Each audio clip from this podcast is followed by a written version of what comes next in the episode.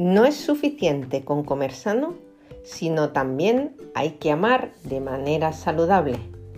Amar sano, un espacio para hablar de relaciones, amor, salud y psicología, donde en cada episodio te daré mis propias recetas.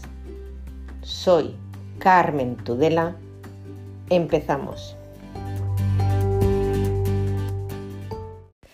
El otro día eh, estaba leyendo una revista científica, buceando por internet, que me vais a disculpar porque no me fijé qué revista era, pero sí el artículo que estaba leyendo era sobre mm, el afecto negativo y el afecto positivo que sentimos las personas, ¿no?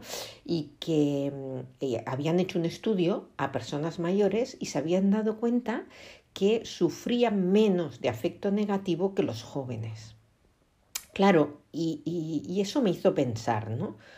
¿Por, ¿Por qué puede pasar eso? Pues bueno, pues porque la gente mayor pues ya ha recorrido más vida que los jóvenes y por tanto han aprendido muchísimas más estrategias para afrontar adversidades que los jóvenes que están aprendiendo, ¿no?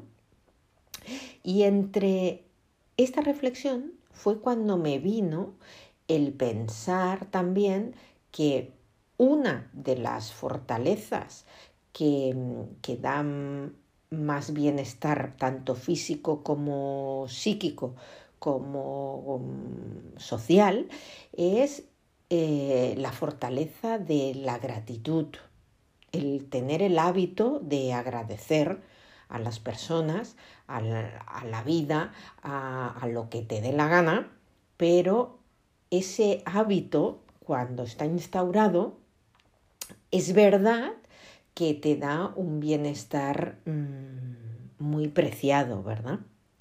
Pero claro, ¿cómo se hace?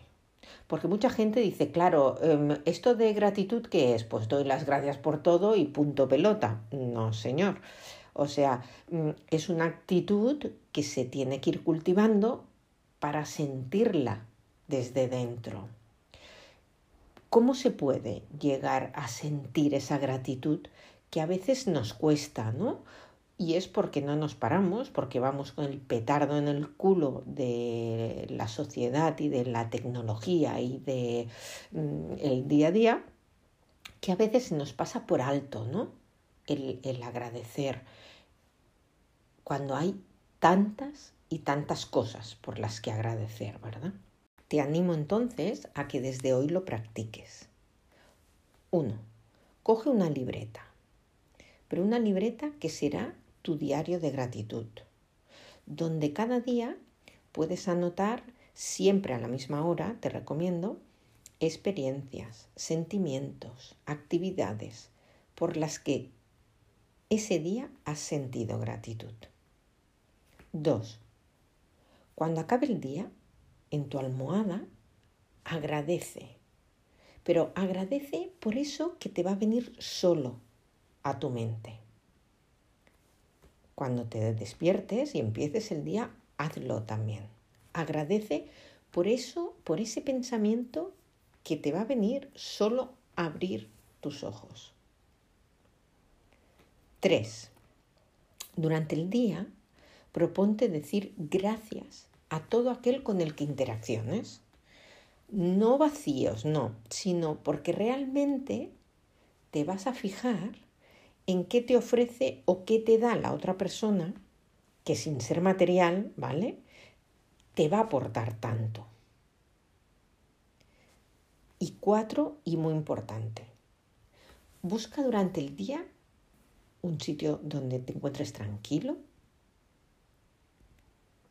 Cierra los ojos, respira. Y agradece con toda tu alma el tenerte a ti, el quererte, el amarte, el amar a la vida y todo lo que ella te ofrece. Porque recordar que aunque a veces estamos pasando malos momentos y no vemos una salida,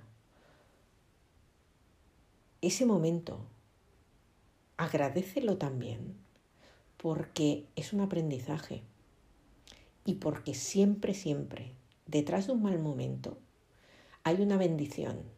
Y si no, piénsalo.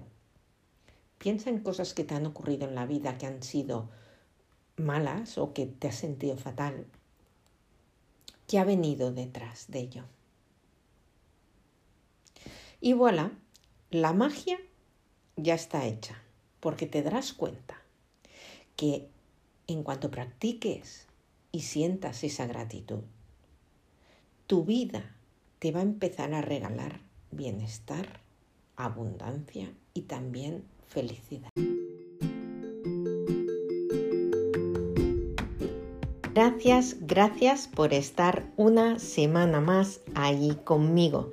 Espero haberte ayudado. Si te ha gustado, te recomiendo que te suscribas a mi podcast Amar Sano de Carmen Tudela en cualquiera de los canales que se está reproduciendo.